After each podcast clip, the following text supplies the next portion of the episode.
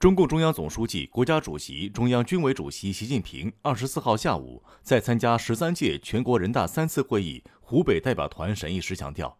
防范化解重大疫情和突发公共卫生风险，事关国家安全和发展，事关社会政治大局稳定，要坚持整体谋划、系统重塑、全面提升，